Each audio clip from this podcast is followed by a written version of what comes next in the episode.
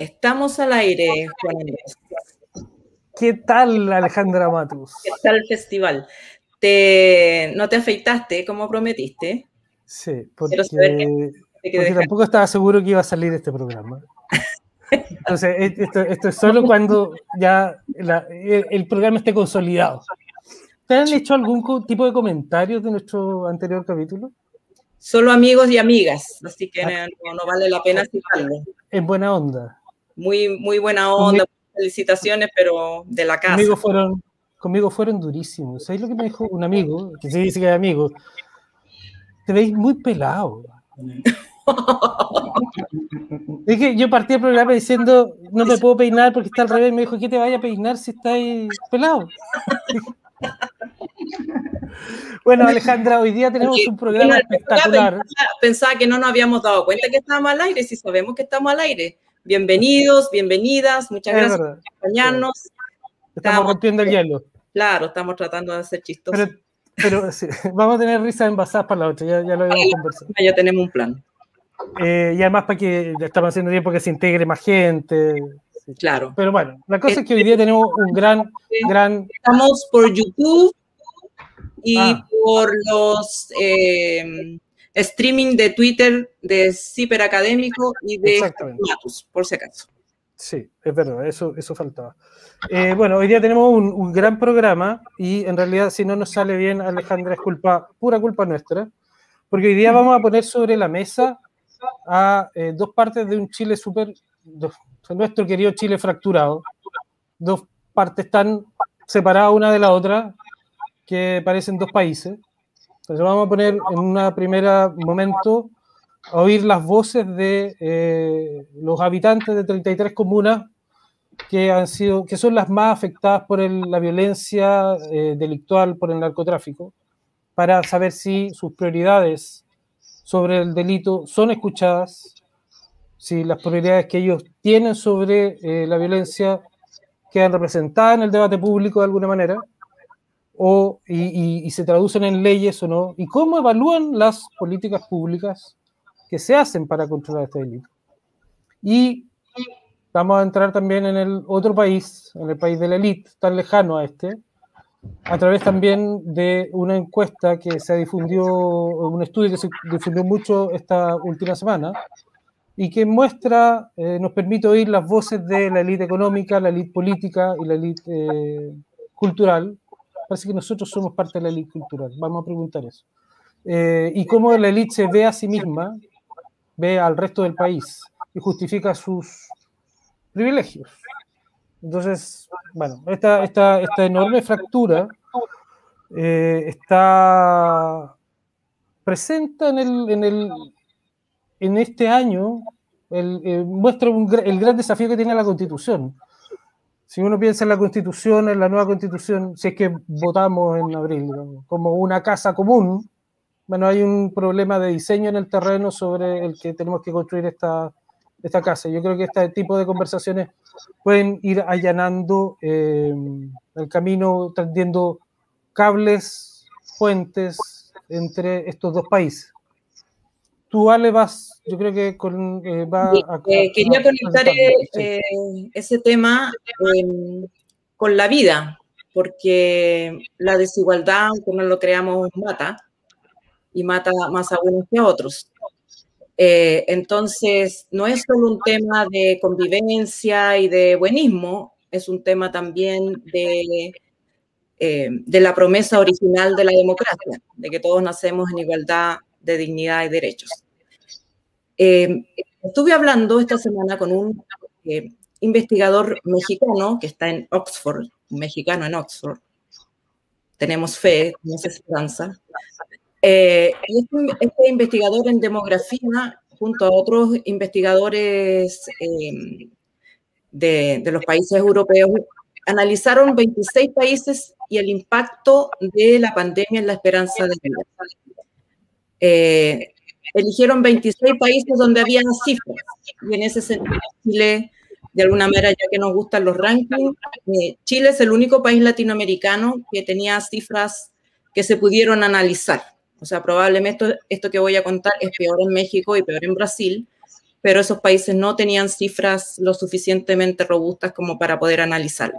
Ahora no nos creamos tanto porque las cifras de Chile igual eh, tenían ciertas debilidades, como que estaban disponibles solo desde 2016, pero bueno, permitió mostrar que em, la pandemia ha hecho retroceder la esperanza de vida en Chile eh, en un año para las mujeres y en un año y medio para los hombres. ¿Esto qué significa? Significa que em, el impacto de la pandemia es similar al impacto que tuvo la Segunda Guerra Mundial en el desarrollo eh, humano y de vida. La, la, esperanza de vida en Chile eh, venía eh, creciendo sostenidamente desde hace muchos años y todos los años se agrega un poquito de esperanza de vida en promedio de todos los chilenos y chilenas. en 2019, por causa de la pandemia, esto se redujo y se redujo a un nivel eh, equivalente a cinco años. Se perdieron cinco años de progreso en, en salud y calidad de vida. Eh, y yo le pregunté a José Manuel si esto se va a recuperar. Entonces, él dice en un escenario optimista, este es un shock que se recupere inmediatamente, eh, se pase la pandemia. Pero ellos tienen evidencia de que no va a ser tan fácil salir ni recuperar y que incluso el segundo año, el, eh, segundo año de, mm, de, pandemia va a ser peor porque em, ocurren más muertes en las segundas y terceras olas de, eh, la pandemia y porque em, empiezan a, pasar otras cosas por ejemplo, todas las personas, todas las personas que retrasaron ir al médico, eh, los cánceres no diagnosticados, en Chile se han diagnosticado un 25% de los cánceres que se diagnostican eh, normalmente en, eh, en, un año. ¿Significa que el cáncer desapareció? No, significa que hay gente que está desarrollando cáncer que no ha sido diagnosticado y esas personas podrían ir falleciendo en los años que vienen. Lo que no, este estudio no pudo eh, revelar es la distancia que hay entre la esperanza de vida de ricos y pobres en Chile. Eh, hay, hay 10 años de diferencia entre la esperanza de vida de Vitacura y Cerronavia, que se sabe por otros estudios. Eh, él cree que probablemente esta esperanza de vida también va diferenciada, pero no es parte del estudio que hicieron ellos. Ellos solamente usaron cifras promedio a nivel nacional.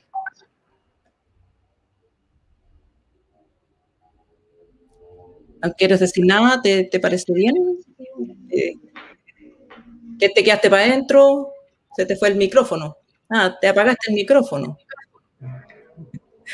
Ya, pues, tatita. me quedé para adentro, pero también creo que eh, subir ese eh, el estudio para socializarlo.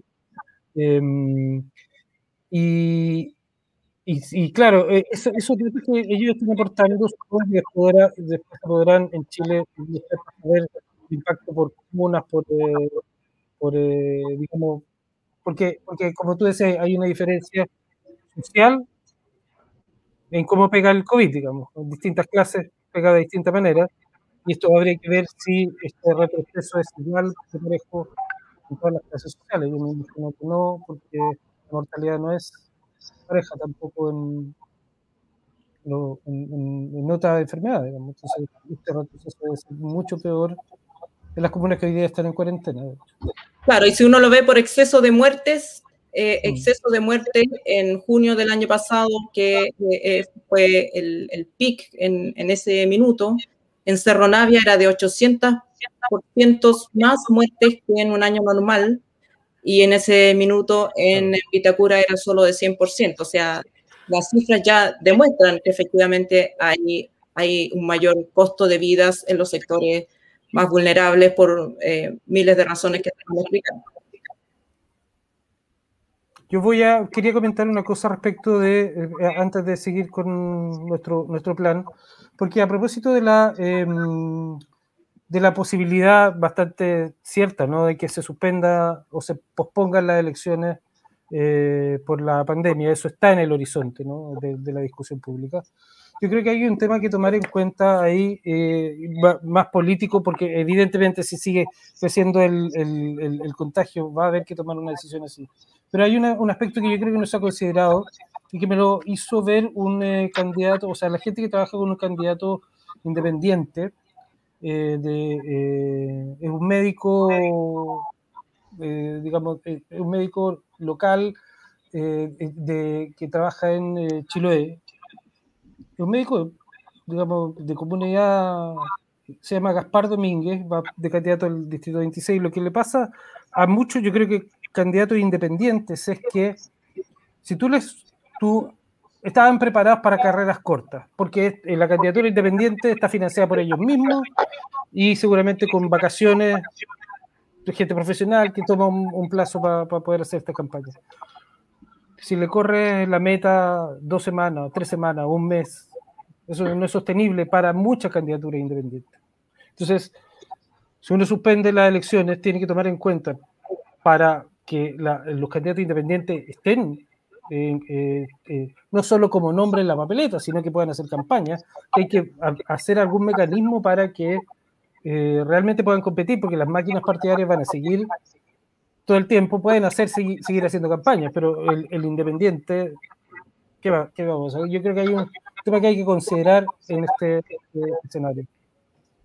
Claro, se debió considerar por la autoridad pública mucho antes, porque Tampoco la pandemia se, eh, se desató porque por sí misma, por maldad, digamos, se desató porque no, hubo políticas adecuadas. Pero bueno, no retrasemos más la presentación de nuestra querida Alejandra Luneque, Tocaya, eh, académica del Departamento de Sociología de la Universidad Alberto Hurtado, investigadora adjunta del Centro de Estudios Conflicto y Cohesión Social COES, en adelante COES, eh, investigadora asociada del Instituto Milenio para la Investigación en Violencia y Democracia.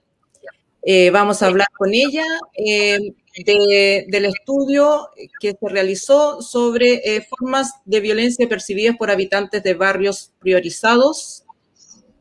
Y se me, se me, se me fue el, aquí el, el Word. Y ¿Es una mano? Humanos, ya. Este estudio fue encargado por el Instituto de Derechos Humanos en 2019 y lo realizaron la Dirección de Estudios Sociales de SUC y el Centro de Estudios Justicia Sociedad y Sociedad CJS de la Pontificia Universidad Católica de Estudios. ¿Estoy bien? ¿Cometí algún error en, la presentación? Está muy bien. Ya, muchas gracias por la invitación. Bueno, para para que eh, nuestros auditores y auditoras televidentes, tendríamos que decir, no, no eh, comprendan de qué trata este estudio. Es si, la primera pregunta es básicamente si nos puedes describir brevemente en qué consiste y cuáles son sus principales hallazgos. Sí, bueno, volver a reiterar eh, las gracias por la invitación y hacer de, de este estudio algo más difundible en un ambiente coloquial y, y más ameno también, y el lenguaje también fácil, porque los académicos se nos olvida a veces que hablar en difícil, que estamos muy acostumbrados a eso, no siempre es eh, muy democrático. Dicho eso, el estudio básicamente fue una encuesta, un estudio cualitativo cuantitativo que buscaba eh, medir las percepciones de los habitantes en barrios urbanos populares, 33 barrios que son vulnerables definidos como los más vulnerables sociodelictualmente por la política de gobierno, una política actual que se llama Programa de Barrios Priorizados, eh, pero son muchos de ellos barrios que han sido intervenidos desde 2000 en adelante por distintas políticas públicas y que principalmente comparten con muchos otros barrios las condiciones de precariedad económica, urbana, territorial, segregación, pero tienen altos niveles de violencia en ellos. Entonces, desde una perspectiva un poco distinta a cómo se miden normalmente la, criminalidad y la, delincuencia y el narcotráfico, lo que nosotros queríamos ver era las percepciones de distintos tipos de problemáticas bajo el concepto de violencia, no necesariamente de, delincuencia siempre. Y eh, para eso se hizo una encuesta que consideró una muestra de 1.500 casos aproximadamente. Esto es representativo del agregado de barrios más vulnerables sociodelictualmente. Y eh, bueno, fue una encuesta bastante larga, esto se hizo durante el 2019, terminó justo pre-estallido social prácticamente, en el mes de octubre, ya estaba, ya estaba casi terminando la fase de, toma, de toma muestra, digamos, eh, a ese periodo corresponde, y los hallazgos son bastante particulares. Lo primero es que, eh, bueno, el primer valor del estudio tiene que ver con esto de, ver cuáles son las prioridades para vecinos y vecinas que residen en este tipo de territorio.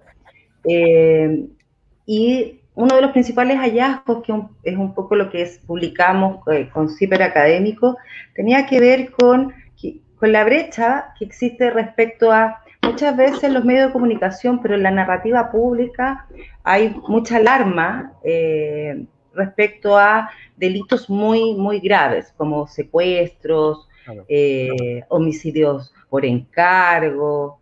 Y claro, y esta, esta construcción del peligro pareciera que, eh, no, que, que, invade todos estos territorios. O sea, a las personas eso les produce miedo saber que podrían llegar a pasar por determinado barrio porque todo esto sucede. Lo que nosotros es que ahí en ese punto, cuando estaba hablando de, los medios, parece que, eh, bueno, a los medios les le interesa, digamos, las cosas salientes, pero cuando cuentas esas cosas muy notorias, lo que está ocultando es la realidad de, de, las poblaciones, lo, lo, que realmente les importa, ¿no? Esa es un poco la contradicción que hay hay, una brecha, yo llamo como una brecha que uno encuentra como en el relato público que se construye a través de medios, pero también a través de discursos políticos y de, y de, y de, y de autoridades también, en las agendas de seguridad.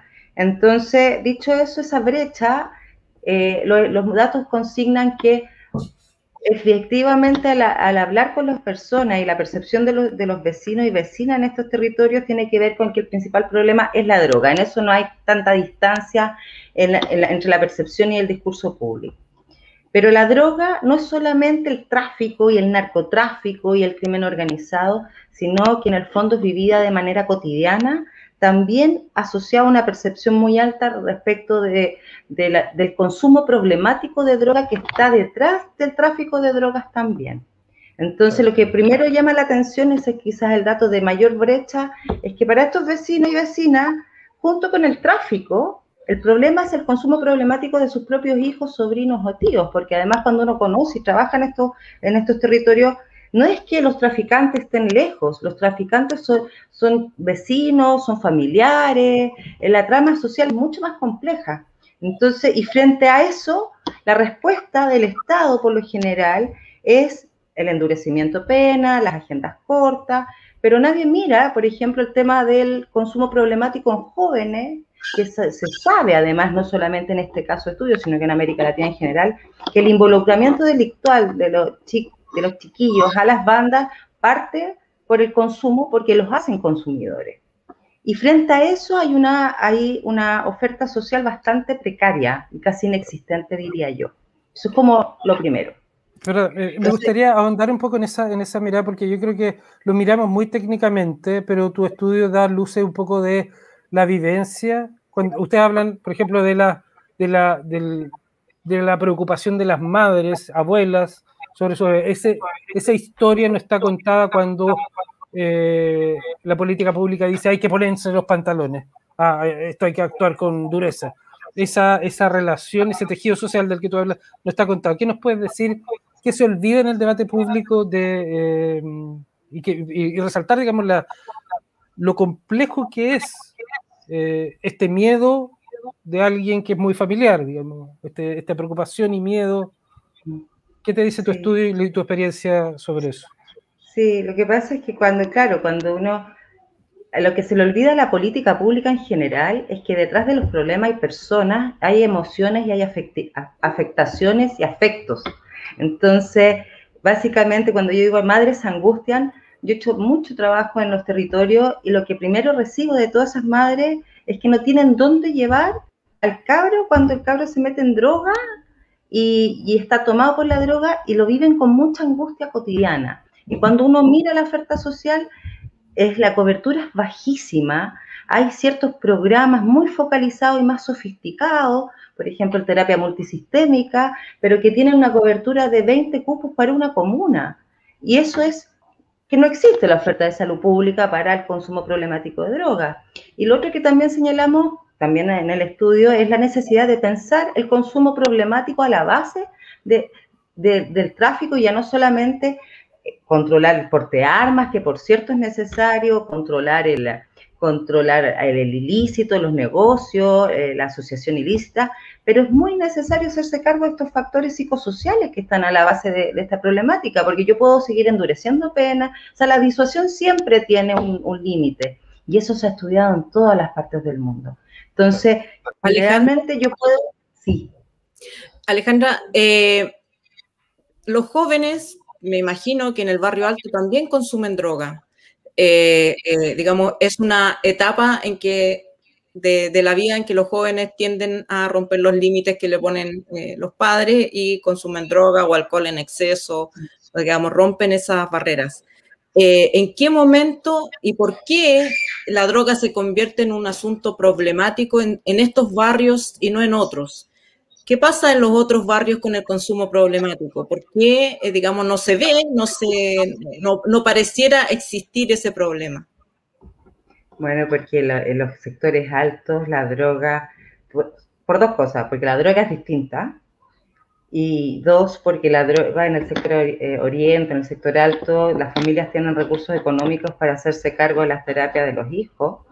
Eh, y por tanto, como todos los otros ámbitos de la vida en Chile, la desigualdad en el acceso a los recursos para poder paliar una enfermedad, porque la drogadicción es, finalmente una enfermedad, es muy distinta, ¿no? Y en estos barrios es porque la cercan, porque el tipo de droga, que por lo general es pasta base, es, es mucho más dañina en el corto plazo y genera mucho más adicciones, porque además ese consumo está entramado en la venta ilegal, entonces tengo la banda muy cercana al chiquillo que está consumiendo. Eh, entonces, y esa, y esa banda está involucrada en hechos de violencia y además, lo más importante, porque acá la droga en tanto consumo y como tanto venta se, se, se convierte en un acceso a una trayectoria de movilidad social, que para los más ricos no es así. La droga pasará por el ciclo de vida de mayor de conductas de riesgo, como se dice, y luego se dejará, y si en el fondo la adicción sigue, la familia paliará con tratamientos, ¿no? Que son costosísimos y son muy altos. Pero acá la, droga presente tiene que ver con acceder a una movilidad social que no se está accediendo por, el, por la desigualdad, la geografía, de oportunidades que hay en los territorios. Entonces, eh, el, se trama de manera muy, muy distinta. Esa, idea de la droga como movilidad social es escalofriante, ¿eh? es favorosa. O sea, los eh, jóvenes en, estos sectores, eh, eh, para que, digamos, lo entendamos en concreto, la gente, los cabros consumen porque sienten que así van a surgir. Porque tienen acceso a cosas materiales que bajo de otro punto de vista no tendrían, o sea, de otra forma no tendrían, porque estamos en una sociedad de consumo y nuestra sociedad incentiva que nosotros somos en cuanto tenemos cosas. Entonces, esto de, que finalmente mm. puedan comprarse las zapatillas Nike o todo el estereotipo, ¿no es cierto?, de, acceso a bienes materiales, la droga se convierte en una posibilidad para acceder a... Y yo pertenezco a través de ese consumo, porque la sociedad que tenemos de alguna forma privilegia al ciudadano en tanto consumidor. Entonces también hay una cosa, una, una capa social, cultural que tenemos que mirar detrás de esto. Eh, bueno, eh, para avanzar un poco, tenemos entonces que esta necesidad de las familias que viven en estos barrios, que además representan muchos otros barrios, no están, eh, no están en las políticas públicas, ¿no? No, no están en el debate, pero tampoco están en las políticas públicas. Yo quería avanzar un poco y decir, bueno, las políticas públicas que se han implementado. Yo hice un recuento de algunos de, los, de, de las políticas públicas para delincuencia del monto asociado y Barrio Seguro, eh, eh, eh, la iniciativa la Legua, Barrio de Alta Complejidad, Barrio en La Paz, todos esos programas en los últimos 10 años han gastado entre 40 y 50 mil millones de pesos. ¿Qué beneficios han traído en estos barrios? ¿Han tenido algún efecto? Eh, ¿Los conoce la gente? Bueno, eh, parte del estudio también midió el nivel de conocimiento y evaluación de las personas y de los vecinos y vecinas respecto a programas de prevención o de control. Eh, y lo que el primer hallazgo más fuerte es que hay un 60-65% de desconocimiento de, la oferta pública. Y eso tiene una sola explicación, que es la hiperfocalización de pocos recursos. Cuando pareciera mucho, pero para el tipo de problemática que estamos hablando no es tanto, si uno lo lleva a dólares, ¿no? Entonces, cuando uno les preguntaba a los vecinos, eh, diga cuáles de los siguientes programas usted conoce, mejoramiento de barrios, mediación, programas de tercera edad, programas de jóvenes, programas para mujeres, programas deportivos, sobre el 65% de las personas no lo conocen. Y son programas que se han implementado en este tipo de barrio y, las escalas barriales son bien, bien acotadas, entonces deberían tener quizá un nivel de conocimiento mayor, pero no lo tienen. Cuando les preguntamos sobre la cobertura, eh, ese nivel de conocimiento y evaluación de políticas hacia la violencia intrafamiliar, que junto con las drogas, también es, importante la violencia puertas adentro, no solamente la violencia en los espacios públicos, sino adentro de los hogares, y consumo problemático de droga, el 79% de los vecinos declaran no, no conocerlo. Entonces, no podemos hablar de cobertura, pero sí de un desconocimiento de las políticas respecto a, a estos programas. Y cuando les preguntamos también respecto a programas de infraestructura pública que deberían ser como más, como más eh, visibles, ¿no es cierto? Mm. Son más visibles, pero la gente declara que es poca la cantidad y 32% declara que incluso son poco útiles.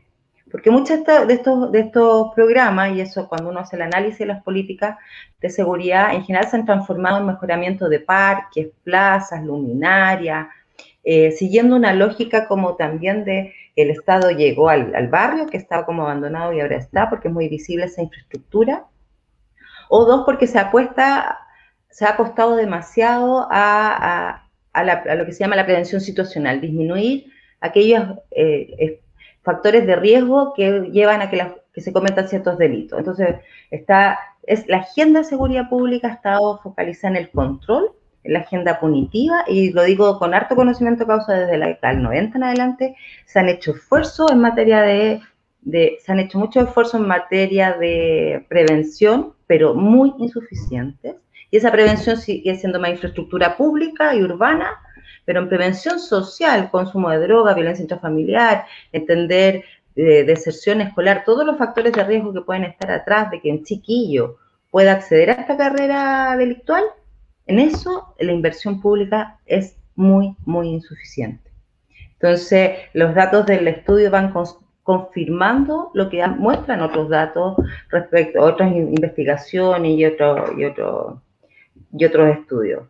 Y otro dato que también llama la atención eh, es que cuando uno les pregunta por el control, eh, la evaluación en general es que es muy poca la cantidad de control policial en los barrios hay desprotección, una percepción de, absoluta desprotección, que cuando la policía de carabineros llega, llega tarde, llega pero llega muy tarde cuando llega.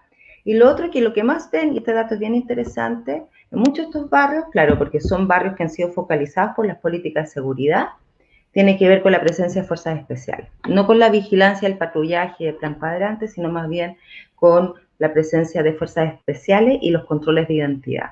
Hay otros estudios que hoy día están dando cuenta del sobreuso del control de identidad del año, desde el año 2016. Entonces también la encuesta recoge esas percepciones, así que no hay oferta social, tampoco hay vigilancia y prevención policial, pero sí hay una presencia más punitivista del Estado respecto a esta presencia de las fuerzas especiales en este tipo de barrios. Alejandra, eh, ya sé que viene Jorge, pero no puedo eh, dejar de hacer eh, esta pregunta. porque tú hablas de política y, toda la política parece ser desde el punto de vista de la seguridad. En el fondo es proteger al resto de la población de esta población, ¿no? es que este tipo de población es peligrosa para el resto y es una manera de, de abandono, porque decir no tiene remedio, la vamos a controlar. eh, esa política en sí misma, cuánto daña la, autoestima, la percepción del de, propio valor del ser humano eh, en estas poblaciones. Esta, esta idea que se ha investigado también de, la conciencia de ser, de ser de tal grupo y la vergüenza que eso acarrea, eh, digamos, en el comportamiento social. O sea, los efectos son muy nefastos.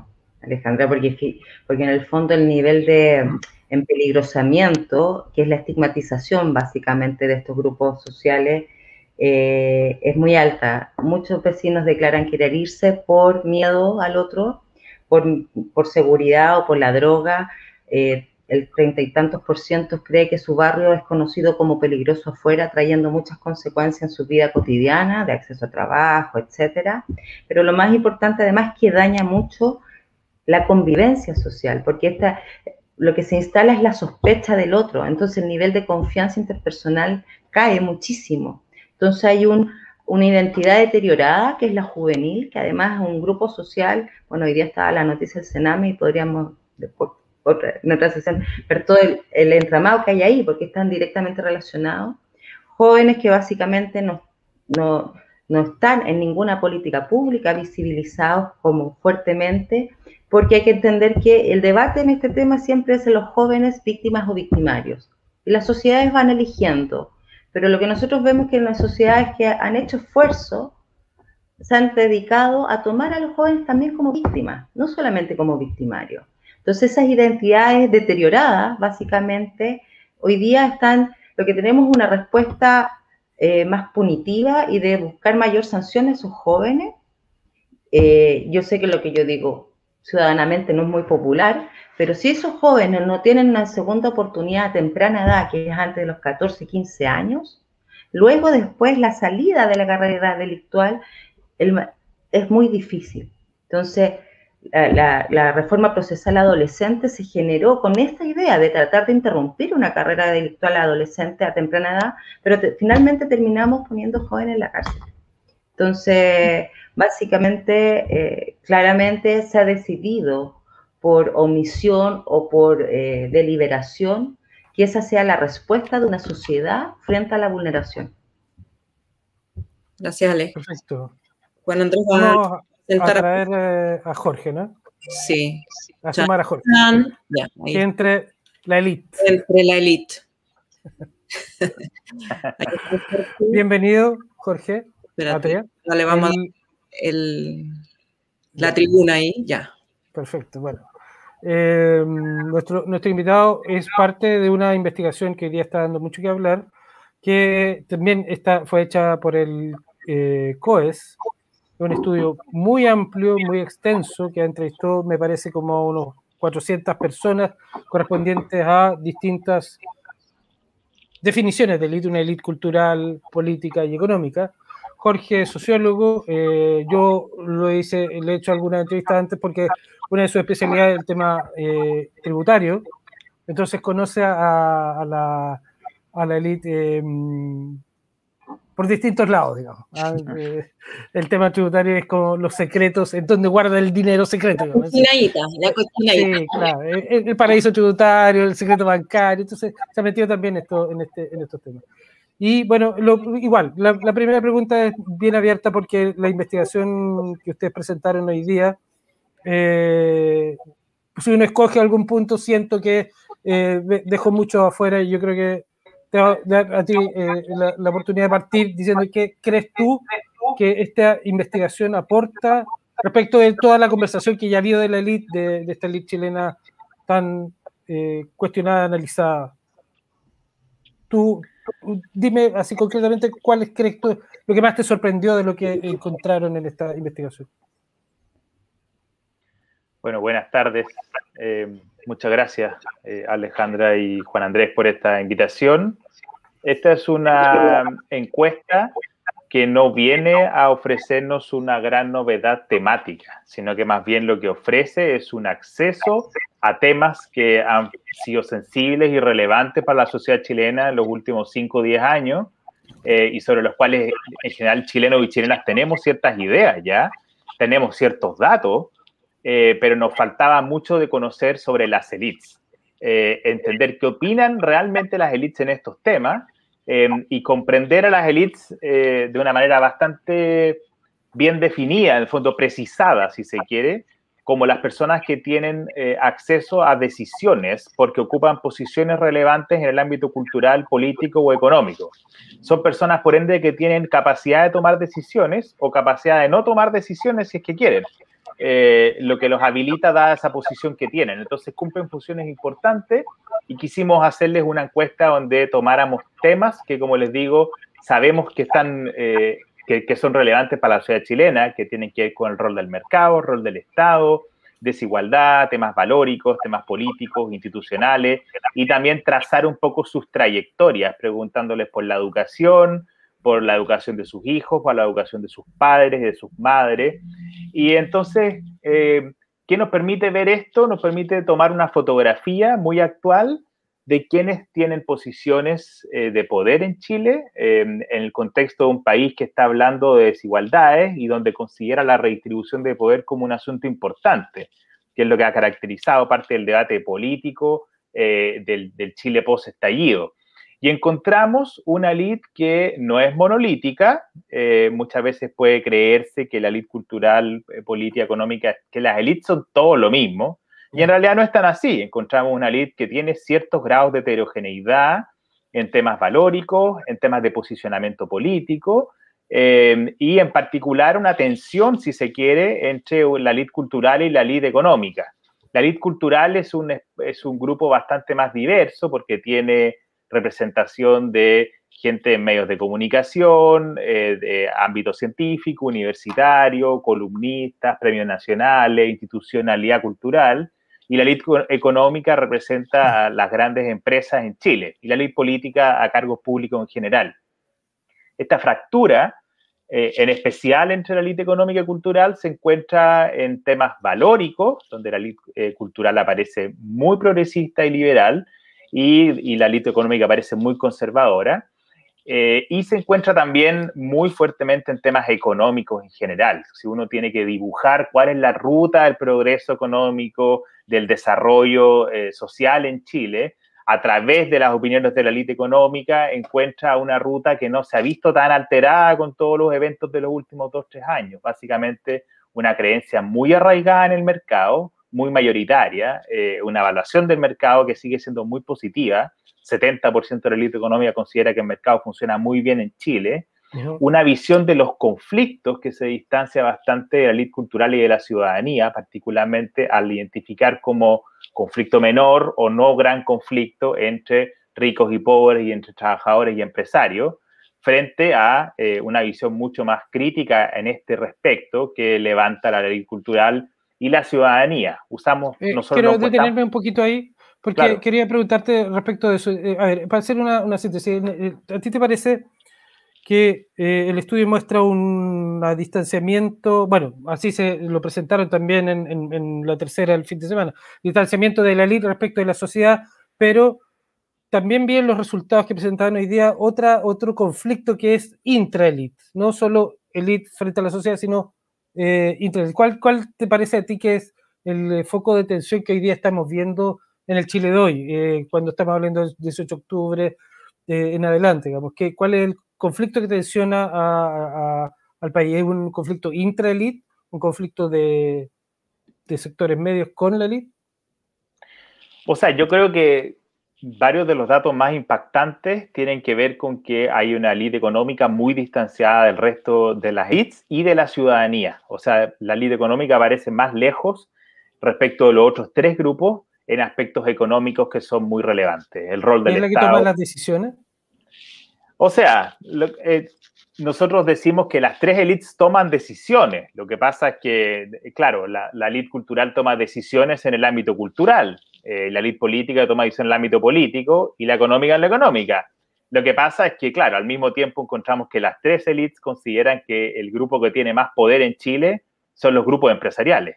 Entonces uno puede decir que el peso de facto, eh, uno puede decir hay, hay un poder de derecho en el sentido de tomar decisiones, todos tienen la posibilidad, pero también hay, hay, un poder de facto, ¿cierto? Hay pesos que pueden tener, y lo hemos visto en la última década en Chile, no hay que ser muy experto para darse cuenta de los casos de corrupción, eh, problemas de libre competencia, etcétera, eh, tráfico de influencia, conflicto de interés. Entonces uno puede decir, claro, si es que la élite económica tiene un peso eh, real, además de una facultad de derecho para tomar decisiones, claro, uno encuentra que si es que hay un distanciamiento fuerte respecto a las herramientas económicas, los esquemas institucionales para pensar el progreso, el desarrollo y la reducción de la desigualdad, eh, ese distanciamiento se va a sentir mucho, se va a sentir fuerte. Y yo creo que hay un conflicto importante porque parte relevante de las demandas que la ciudadanía está haciendo expresar muy claramente en distintas encuestas es, queremos un rol más activo del Estado, queremos un acceso más nivelado a servicios sociales de primer orden, como mm. salud, como pensiones,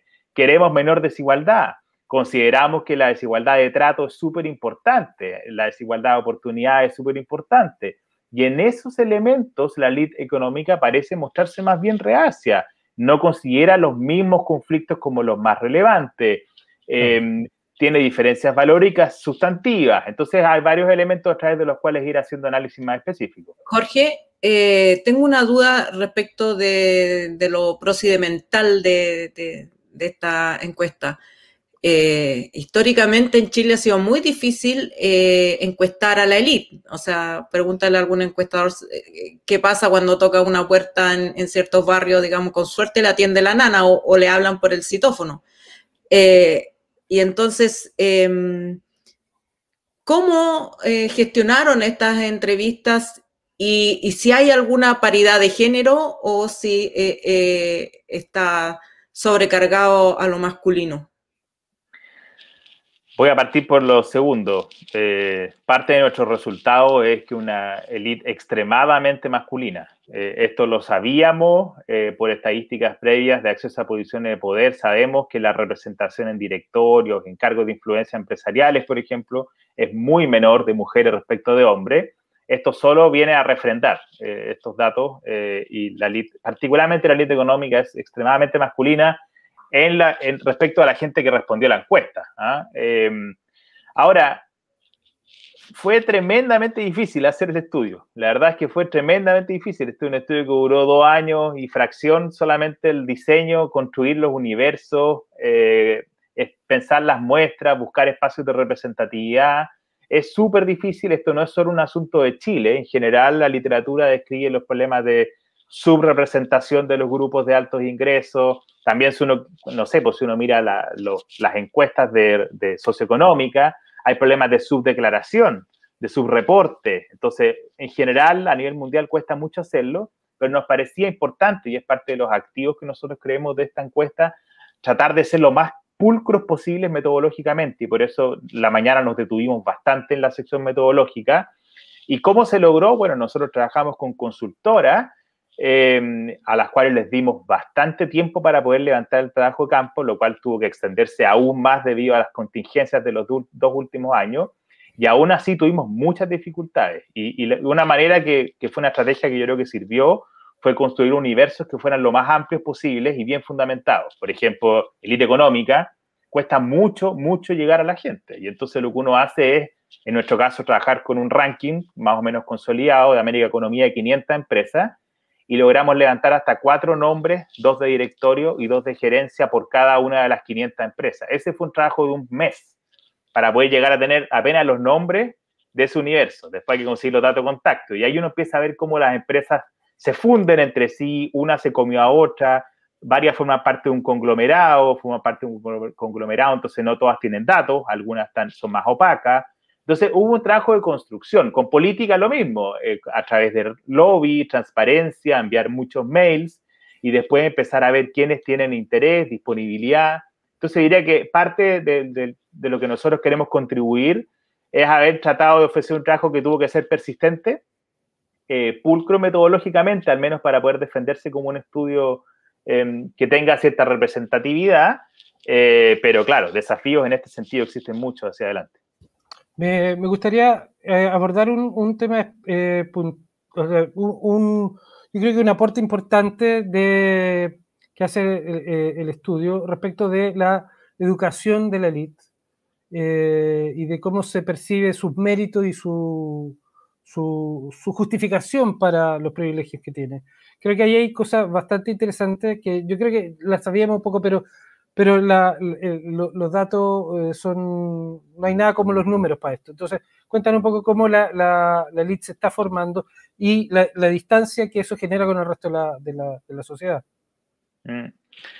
Lo primero es constatar, como dice Juan Andrés, algo que sabemos, hay un declive brutal eh, de la educación pública. Eh, hay una destrucción de la educación pública, un declive enorme y claro, cuando uno mira las trayectorias eh, de, los encuestados y encuestadas, encontramos una diversidad bastante mayor de las instituciones donde estudiaron sus padres y madres. Entonces uno podía encontrar ahí cifras en torno al 40, 50% eh, de estudio en educación privada, por ejemplo, otro en educación pública. Hay más variedad. Después uno encuentra que dos tercios prácticamente de la élite económica, por ejemplo, eh, tuvo este, esta formación educacional en trayectoria privada. Pero pues encontramos que los hijos de nuestros encuestados y encuestadas, casi el 87%, casi el 90%, se educa en educación privada. Entonces, ¿qué nos dice esto? Nos dice, claro, que hay una suerte de clausura social, si se quiere, en la medida que la educación privada en Chile representa apenas el 7% de la matrícula nacional. Entonces, si tú tienes prácticamente 9 cada 10 hijos de, eh, de actual y en torno al 65, 70% de la élite actual formándose en educación privada, efectivamente hay un grupo que está sobre representado y un tipo de educación que está sobre representada. Pero además de eso, si uno mira, por ejemplo, las, las evidencias sobre desigualdad, en Chile la LID constata que existe una alta desigualdad de educación, pero al mismo tiempo considera que no existe tanta desigualdad de oportunidades. Entonces eso es un poco paradójico, porque se reconocen distancias estructurales en ciertos ámbitos de la sociedad, pero por otro lado, esta idea de oportunidades que es súper abstracta o si se quiere súper vacía.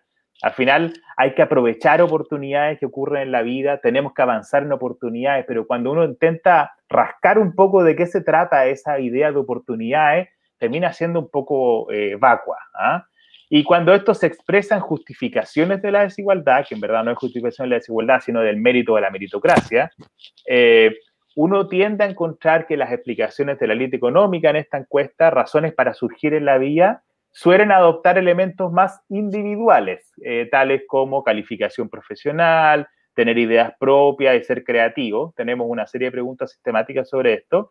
Y en cambio, la élite cultural, por ejemplo, reconoce elementos que suelen ser más estructurales, factores adscriptivos, eh, el azar, eh, tener amigos o conocidos, la relevancia de las relaciones en general, el nivel social de los padres. Entonces, uno podría decir que existe una cierta conciencia un poco más crítica de la ley cultural y una cierta renuencia a identificar factores estructurales en la ley económica. Cuando tú hablas de, de cultural, em, eh, sé que lo definiste hace un poco, pero igual me gustaría saber cuáles son los contornos de la élite cultural y si hay una relación de subordinación entre estas tres élites que tú mencionas, que me imagino que, no sé, por experiencia personal nomás, me imagino que la élite cultural no corta mucho en, las decisiones, pero no sé, ¿qué, encontraron ustedes? ¿Hay relaciones de subordinación o de eh, desdén de una élite sobre la otra? Esto no se los preguntamos directamente, eh, pero si uno mira el poderómetro, que es la última diapositiva de la presentación, eh, claro, uno diría que hable el poderómetro. Y si habla el poderómetro, claramente eh, uno diría la elite económica prevalece por sobre la elite política y ambas prevalecen por sobre la elite cultural. Así que sin siquiera tener que referir a relaciones de subordinación o predominio, uno encontraría que hablando a través del poderómetro, eh, la élite económica se sitúa por sobre las otras dos, incluso en reconocimiento de la élite política eh, y la élite cultural. Eh, tenemos una diferencia en la élite cultural porque además la élite cultural es bastante más diversa que las otras dos. En particular es mucho más diversa que la económica, porque la construcción de la élite cultural tiene que ver con posiciones de poder dentro del dominio cultural. Entonces, esto, esto implica institucionalidad cultural, bibliotecas, museos, iglesias, centros científicos, mm. universidades, medios de comunicación, columnistas, premios nacionales. Entonces, por eso uno dice, es esperable que haya más heterogeneidad dentro de esa élite en términos de pensamiento. Eso explica, por ejemplo, no sé, la élite cultural se sitúa claramente en posiciones de izquierda, políticamente hablando, frente a la élite económica que se sitúa claramente en posiciones de derecha. Eh, tienen distintos eh, orígenes sociales, claramente pueden ser más diversos en la élite cultural. Entonces yo diría que eh, a sí misma, sin haber hecho esa pregunta, se subordinaría seguramente a la élite económica, pero además hay un reconocimiento transversal de las tres élites que la élite económica, a través de los grupos empresariales, tiene una influencia mayor en las decisiones importantes de Chile.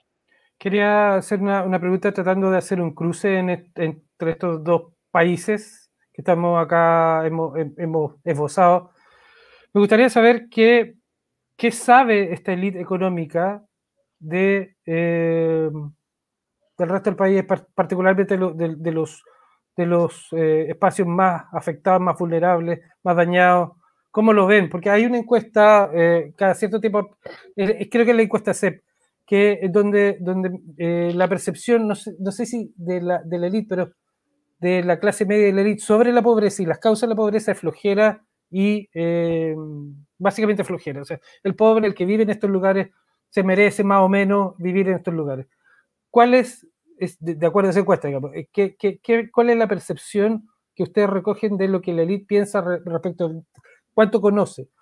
Eh, porque lo que estamos viendo con, Alejandra es que las políticas que se hacen desde la élite, y podemos asumir las que están influidas por la élite económica, no recogen lo que las personas eh, viven, digamos. Entonces, hay una, esta desconexión se representa también en esta imagen, ¿Cuántos saben? ¿Qué, saben, de hecho? Yo creo que esta, esta encuesta permite mirar con, con, cierto detalle y, accediendo a través de distintos temas que tenemos un problema en el sentido de que las élites, y en particular la élite económica, em, identifica distintos problemas que el resto de la ciudadanía y además identifica distintas soluciones para los problemas que ella identifica. Entonces. ejemplo, concretamente, ¿puedes dar ejemplos de eso? ¿Qué problema? Em, la preferencia porque el Estado se haga cargo de esferas sociales de primer orden, como la salud. 55% eh, de la ciudadanía considera que, la, que, el Estado debería hacerse cargo de la salud, em, contra, no me acuerdo el porcentaje exacto, 15-20% de la ley económica. Hay una diferencia bastante grande, 15%, estoy seguro. Y si uno lo lleva después a pensiones, preferencia porque el Estado saca cargo de las pensiones, tenemos sobre el 60% de la ciudadanía contra el 11% de la élite económica que considera que el Estado debería hacerse cargo de las pensiones. Entonces, cuando tienes diferencias tan grandes, eh, dices, bueno, ¿por qué? Claro, eh, la, posibilidad de estabilidad que brinda el mercado laboral y una FP para alguien que está en un grupo alto de ingresos efectivamente muy distinta a alguien que tiene un empleo vulnerable con altos niveles de informalidad y precariedad. Entonces, esa discrepancia se puede explicar, claro que se puede explicar desde, desde una lógica de autointerés, si se quiere, ¿ah? pero eso sugiere una desconexión súper importante, porque no es eh, un una, una, actitud hacia el Estado porque sí, tiene que ver porque realmente hay para un grupo importante de la ciudadanía, esa es la única opción. Entonces, eh, que un Estado funcione mal o que un Estado no dé oportunidades o que un Estado no pueda hacerse cargo de temas relevantes significa a la larga no poder enfrentar la desigualdad, no poder enfrentar brechas de ingreso, no poder enfrentar brechas de acceso, no poder enfrentar brechas de calidad. Entonces ahí yo creo que hay un problema importante, no solo para identificar problemas, sino para soluciones, porque al final tenemos este dato que les daba antes, que el 70% de la élite económica considera que el mercado funciona muy bien, pese a varios de los problemas que se han detectado estos últimos años. Entonces, lógicamente, desde esa percepción, las soluciones cuando se plantean problemas de política pública, distribución de ingresos, van a ir por el lado de soluciones de mercado y no por el lado de soluciones que consideran esquemas institucionales más estatales. Eh, cuando consideramos que para el 60% de la élite económica, eh, se considera que está pagando impuestos altos o excesivos, eh, eso es un porcentaje muy alto, muy distinto de la élite política y cultural, que lo matiza, 30%, 25%. Eh, quiere decir que no va a estar dispuesto con esquemas de bienestar más amplios. Entonces, creo que ahí hay algunos elementos. Y, claro, respecto al estudio de Alejandra, yo diría, y a lo que pregunta Juan Andrés también, estamos experimentando niveles de segregación que son muy altos segregación no solo residencial, territorial, sino que de tipo de educación, eh, constelaciones valóricas distintas, eh, pero además esto no es solo un problema de la lista, eh, también existen diferencias entre élite y clase media, entre clase media y clase baja. Y eso explica que, eh, de acuerdo a la encuesta CEP, por décadas la pobreza sea explicada no solo por educación, sino por flojera, como decía Juan Andrés. Entonces, esto plantea el problema enorme de considerar la ruptura de prejuicios, la, estigmatización y de arquetipos. Estamos llenos de prejuicios, de bromas, de discriminaciones cotidianas que tienen que ser eh, horadadas de alguna manera, porque las consecuencias que tienen son tremendamente importantes en términos laborales, de imagen, de desarrollo, de autoestima entre distintos grupos, particularmente, obviamente, los, los grupos de más bajo ingreso. Alejandra, ¿te sirve estos datos de esta, esta, encuesta y este estudio, esta mirada de la élite para entender mejor eh, lo que está pasando en tus poblaciones que tú estudiaste? Yo quería decir dos cosas al respecto. Que hay un dato de la, de la encuesta COES eh, que me llama mucho la atención. 70%, 70 de la élite económica manifiesta alta confianza en Carabinero versus un 20% de la ciudadanía. Eso es una brecha brutal. Y la segunda es respecto a la percepción de corrupción en Carabinero, el 11% de la élite económica versus un 63% de la ciudadanía. Eso debe ser mirado con mucha cautela porque los estudios como internacionales más críticos de estas estructuras dicen que finalmente es cuando las fuerzas de orden seguridad finalmente se dedican a resguardar un orden social económico instituido y ahí se produce todo este desequilibrio de distribución de seguridad. O sea, en el fondo, sociológicamente sería una policía que cuida a quienes tienen más poder finalmente. Eso es como... Y lo otro que también me surge como, como, como idea es el rol que debería tener, por tanto, la élite cultural y la élite política de ser una bisagra entre la ciudadanía y el poder económico. Y pareciera que esa bisagra no se está cumpliendo, porque finalmente sí es más heterogénea, porque está, yo leí el estudio y está claramente es más heterogénea porque también está compuesta por sujetos más diferentes, que seguramente también tienen distintos grupos sociales, vienen de distintos grupos socioeconómicos. Entonces, esta hipersegregación, que no es solo residencial, como dice Jorge, sino que también es social, cultural, por ahí un filósofo habla de las brechas cognitivas en las sociedades cuando ya no somos capaces de comprendernos, se nos cortaron todas las formas de cognición mutua, estamos en, una situación muy compleja y una élite política a la cargo de un Estado con otro rol podría cumplir, una, ser una bisagra, un puente eh, de conexión. Y eso también explica, digamos, los niveles de desafección hacia o baja confianza en las instituciones públicas y políticas. Entonces, Perdona, perdón, Juan Andrés, pero tenía la pregunta yo ¿ah? hace rato. Eh, no, eh, quería, em, sobre este vínculo entre los dos estudios, eh, ¿qué, te aparece, Jorge, respecto de la mirada de la delincuencia o, de las políticas que hay que adoptar respecto de delincuencia y narcotráfico? La verdad es que lo que tenemos, eh, bueno, uno de los resultados llamativos que yo habría mencionado, ya lo mencionó Alejandra. Creo que ahí hay una, una, a ver, si uno lo mira en términos generales, hay una dislocación brutal en términos de la evaluación de la corrupción que hace la LID respecto de la ciudadanía. Eh, la ciudadanía identifica un problema grave de corrupción en distintas instituciones. Eh, y particularmente grave en instituciones como carabineros. Y uno encuentra que la élite económica, por ejemplo, eh, subvalora eso o no lo identifica como un, problema severo en términos generales la corrupción y en, y en específico en carabineros no es el, donde considera que existe más corrupción. Por ejemplo, la élite económica considera que existe más corrupción en los partidos políticos, la élite política considera que existe más corrupción en las municipalidades. Eh, entonces, pero en general la ciudadanía está planteando un problema que las élites no están viendo de la misma forma. Entonces, eh, nosotros no vimos en específico eh, el tema de la seguridad, sino que llegamos a través de distintos lados, eh, a través de corrupción, a través de confianza institucional, pero yo, diría que ahí hay un elemento clave, cómo la élite procesa el tema de la preferencia de la ciudadanía en términos de corrupción y de confianza institucional. al final, estos datos están presentados y son discutidos en un contexto, bueno, no solo en Chile, a nivel internacional, de alto descrédito, institucional y fragilidad democrática. Entonces, eh, lo que dice Alejandra de que llegas a un punto que de alguna forma se corta el cable, el hilo conductor, esto es lo que ha sido descrito como, como la secesión de la riqueza en varios países, o como dice Stiglitz, el economista, de que el sistema político y el sistema económico juegan en favor de una minoría y no de la mayoría.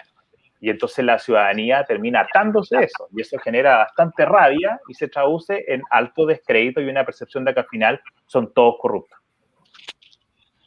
El desafío para la constituyente es enorme. ¿eh? Esta, esta brecha no tiene solución fácil. ¿no? ¿Cómo, cómo, cómo pueden estos dos mundos construir una casa en común? Es una pregunta súper amplia, lo sé.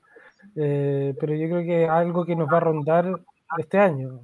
¿Se le ocurre algo? ¿Cuál, cuál es la vía de llegar a algún acuerdo político? Eh, la élite eh, económica tiene que ceder, tiene que mirar, ¿qué dirían?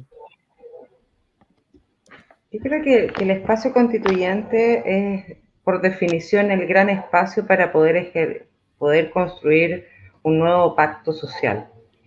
Que eso se produzca así por al día siguiente que votamos y que sea un camino fácil, no por, por la forma también en que está definida la, la aprobación de la nueva constitución, los quórum y todo eso.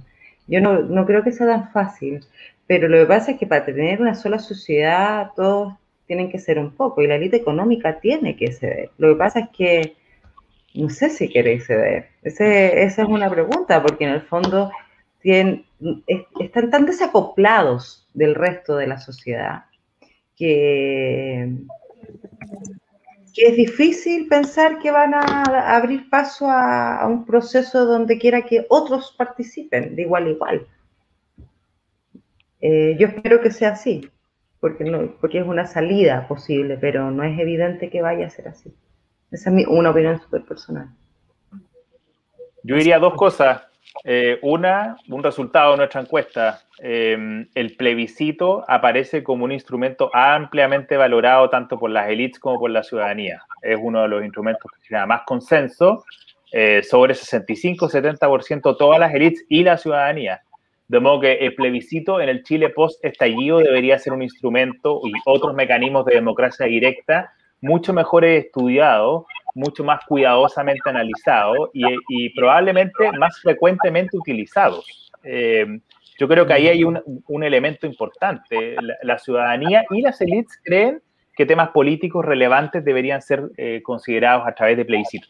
Creo que ahí hay una, una cosa súper importante para pensar. Y lo otro, que es un argumento que es internacional hoy día, porque el problema de las élites es un problema internacional también, frente a riesgos de desconexión total, es que la élite tiene que entender como estrategia para ceder, así como una vez a, veces escucha de que grupos extremos deberían ceder en sus posiciones, las élites también deberían ceder en sus posiciones porque les conviene para la gobernabilidad, para el desarrollo económico, para la mantención de las inversiones. O sea, incluso si uno da la vuelta completa por autointerés, las élites también necesitan sociedades donde existan niveles de convivencia relación entre grupos que sean tolerables por todas las personas. Si no, uno puede llegar a niveles de estallido social.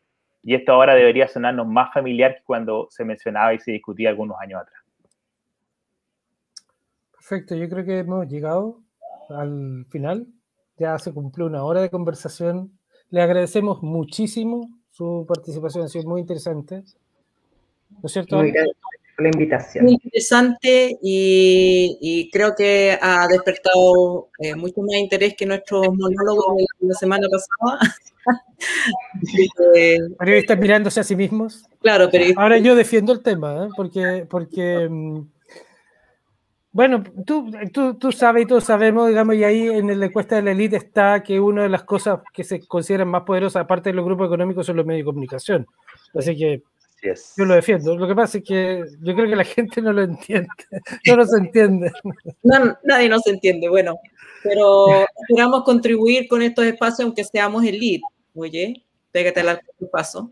Eh, para, para el debate y la conversación sobre los problemas difíciles, porque son los problemas a los que no les podemos sacar el bulto o seguir sacándole el bulto.